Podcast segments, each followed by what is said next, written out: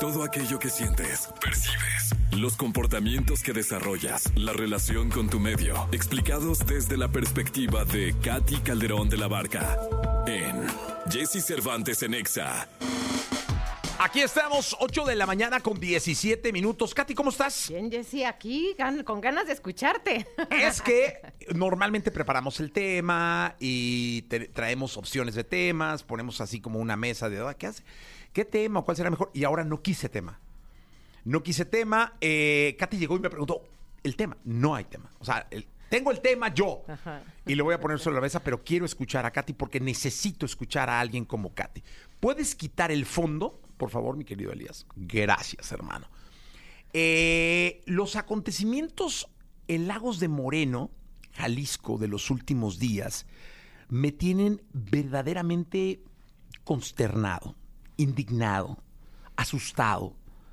Eh, como mexicano, creo que es la primera vez que me siento vulnerable, que siento vulnerable a mi familia, que creo que ya se perdió el control de todo, que creo que una parte de la sociedad en el mundo ya no está compuesta por seres humanos. Creo que ya los cerdos, los perros eh, y los animales están actuando con disfraz de humano. Y eso me da mucho miedo. Eh, independientemente de que en las calles todos los días vemos que por un semaforazo absurdo dos tipos se pueden agarrar a golpes y uno mata al otro, independiente, porque así es este país hoy en día, independientemente de que hay secuestros, asaltos y sigue todo, ahí va, independientemente de que muchos estamos viviendo una especie de espera de que, chin, espero que no me toque, chin, espero que no le toque a fulanito, o si le toca a alguien cercano, chin, espero que salga bien. ¿Qué nos pasa como sociedad, Katy? A mí me dan ganas de... Ayer estaba buscando países, o sea, decía, ta- estaba yo buscando Finlandia, Islandia, o sea, algo lejos que me permitiera, eh, de por qué no decirlo, oír, pero luego dije, ¿para qué, cabrón? Si aquí está todo, ¿no? Pero así como yo, creo que debemos estar muchos. Y luego ver cómo las autoridades pasan por alto ciertas cosas con una... Es que no sé ni cómo decirlo, caray. Eh, y no ponen atención donde deberían de poner. Me hace... ah, me revuelve demasiado la cabeza. Tú que eres especialista, que has estado cerca a la familia mexicana, porque mucho tiempo, para la gente que no lo sabe, Katy manejó una de las instituciones educativas más prestigiosas de este país. eh, y mucho tiempo estuvo a cargo de esta y de otras. Y ha sido además en terapia, eh, terapeuta de, de gente clave, importante, muy importante, así como de gente común y corriente, pero de familias. ¿Cómo estamos compuestos como sociedad? ¿Tanto nos jodió la pandemia? ¿O, fue la pandemia o no? ¿O qué nos está pasando? Claro, a ver, Jessy, hablas de un tema de las emociones más, o sea, que más, como bien lo dijiste, más vulnerables nos dejan. El miedo, el quedar expuestos a la falta de protección, el, darte cuenta que corres un riesgo, que corres peligro, evidentemente, bueno, es de las emociones que más te pueden afectar porque te dejan en una especie de situación de estrés continuo. Entonces, esto que tú mencionas es el miedo que tienen la gran mayoría de los padres de familia. Es el, eh, la situación en la que eh, se llega a esto que, que describías tú, que es la desesperanza, o sea, el decir, ya no hay para dónde, y lo único que te puedo decir que es, o sea, positivo de esa situación, es que cuando tú buscas algo eh, que, te, que te pueda dar alivio, cuando tú buscas algo que te pueda dar sentido, generalmente encuentras la luz al final del túnel. ¿Por qué? Porque cuando ves que no hay nadie que te va a rescatar, cuando ves que no hay nadie que lo va a cambiar, entonces ahí es donde pues el camino está para adentro, el camino está o para que empieces a buscar este espacio espiritual en ti, que es cuando volteas a veces a la religión, a la práctica espiritual, a tu propia como conciencia o sabiduría interior, porque llega un punto en el que te sientes tan frágil y tan vulnerable que es cuando uno, eh, digo, es, clásico en una película en donde ves que hay una situación de terror, la gente lo que hace es finalmente rezar, orar, meditar. O sea, te vas al, a lo extremo que es yo, ya lo no humano, que es un poco lo que tú estás eh, poniendo sobre la mesa. Pareciera que al lugar al que llegamos es a un lugar en donde la humanidad se perdió, en donde ya mi conexión contigo, con el otro, con mi comunidad, no está viendo el bien común, está a través de un estrés a tope, de un egoísmo a tope, que es, este, ahora sí, es, va por mí y no me interesa el resto del mundo. Y entonces, cuando tenemos mucho miedo, generalmente el miedo a donde nos lleva es a la parte que siempre les digo reptiliana del cerebro, que es atacas, huyes o te o, este o te congelas. Y entonces cuando pasa eso, generalmente qué haces? Atacas, atacas al otro, ves por ti, te vale el mundo entero. Entonces, lo que tenemos que hacer justamente en este tipo de situaciones es reconectar con nuestra humanidad, reconectar con lo que vemos eh, que yo puedo hacer por el otro, en reconectar con esto que nos hace eh, comunidad, porque si no lo que hacemos es que quedamos desmembrados y quedamos en esa desconexión que al único lugar que nos va a llevar es a un vacío profundo, vacío profundo de humanidad, vacío profundo de corazón y vacío profundo de sentido.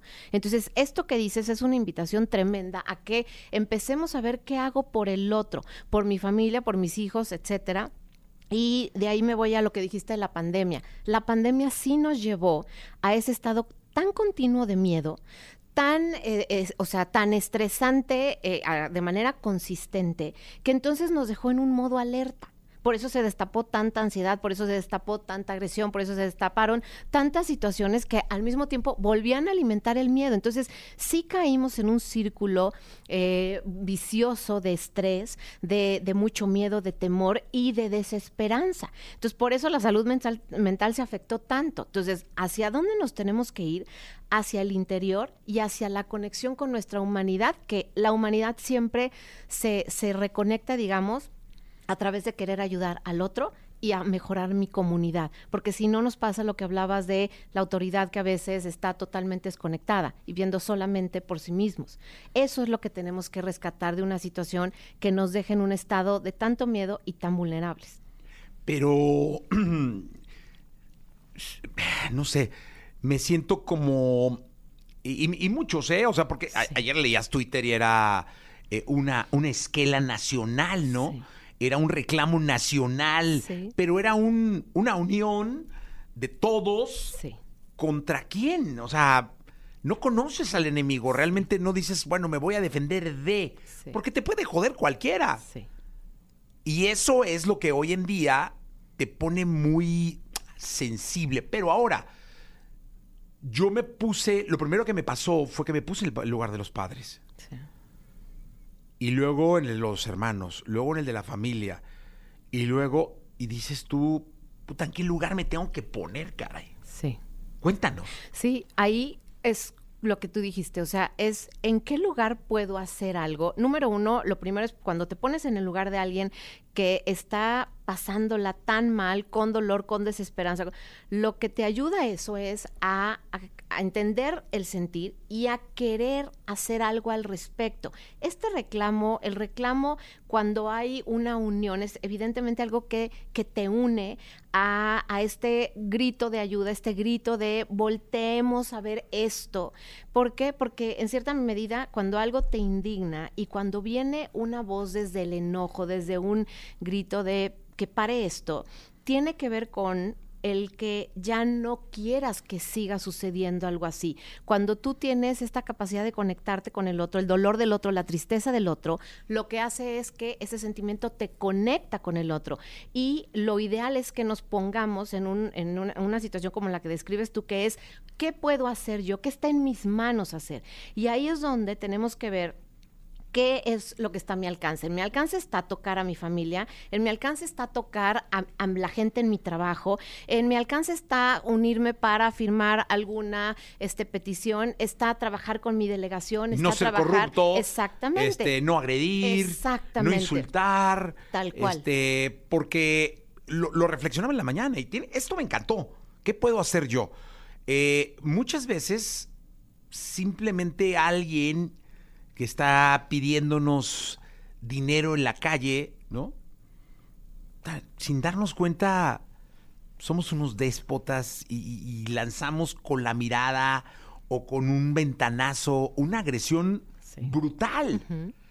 ¿No? Y ahí ya no estás haciendo tú. No, porque además eso, Jessy, qué bueno que lo mencionas, viene de una sociedad que está inmersa en el miedo. Cuando tenemos estas reacciones a la defensiva, estas reacciones agresivas, lo que tenemos que voltear a ver es, estoy lleno de miedo. Entonces, cuando yo tengo tanto miedo, estoy a la defensiva, estoy tratando de alejar al otro que puedo ver como un sujeto peligroso. Entonces, esto, por eso decías, es un círculo vicioso. Te hace estar en una situación totalmente a la defensiva y entonces reaccionas con agresión. Si tú te das cuenta de lo que puedes hacer con una cosa que hagas al día de manera consciente, que puede ser simplemente sonreír la que va junto, pero sonreír te pone vulnerable. Entonces, por eso te digo, e, es un poco contradictorio porque el miedo te hace que te protejas, pero cuando necesitas abrirte y ver por el otro, necesitas, o sea, justamente que tu corazón se vuelva vulnerable, porque sonreír y que no te sonrían te hace sentir como un tonto, ¿me explico?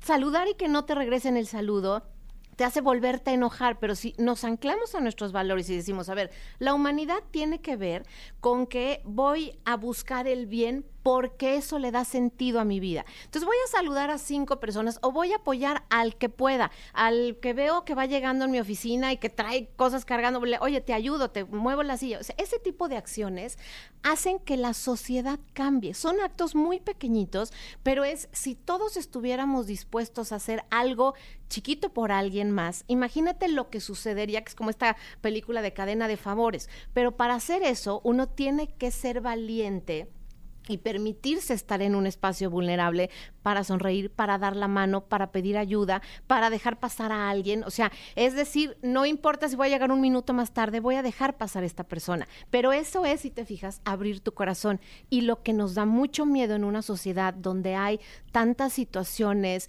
que, o sea, que, están sucediendo, que me agreden, entonces lo que nos hace es una sociedad sin corazón. Por eso tenemos que atrevernos a ser valientes, a ver por el otro y a tener un acto de humanidad al día.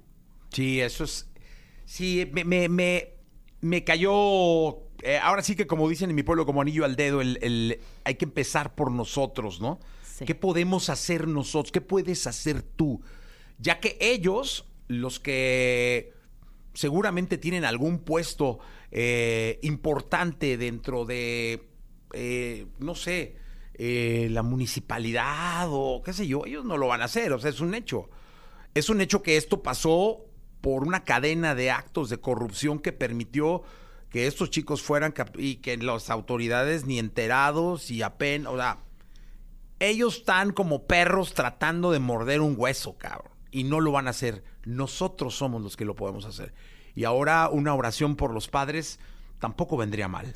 Totalmente, y por eso hablaba justo de todos poder tocar este espacio espiritual y este espacio que es al final, Jessy, el que trasciende la muerte, o sea, este espacio espiritual que nos hace conectarnos con el corazón del otro, con el dolor del otro, y además está comprobado, o sea, científicamente, cuando uno hace esta eh, oración, cuando uno hace eh, esta intención de mandarles luz, de mandarles alivio, eh, uno, nos da alivio a nosotros y esto es energía Recuerden que todo lo que nosotros eh, pensamos, deseamos, es energía que llega, llega a estas familias. Entonces, como bien lo dices, o sea, el podernos levantar o en algún punto del día mandarle toda esta intención de alivio, de amor, de paz a las familias que están sufriendo. Definitivamente uno nos da una dosis de alivio a nuestro propio corazón y da una dosis de alivio a todas estas personas que están en una situación de tal nivel de dolor. Así que, como bien lo dices, hagamos eso para todos. Sí, para todos y para los chicos,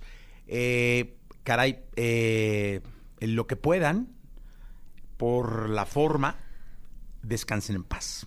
Gracias, Katy. Gracias, Jesse.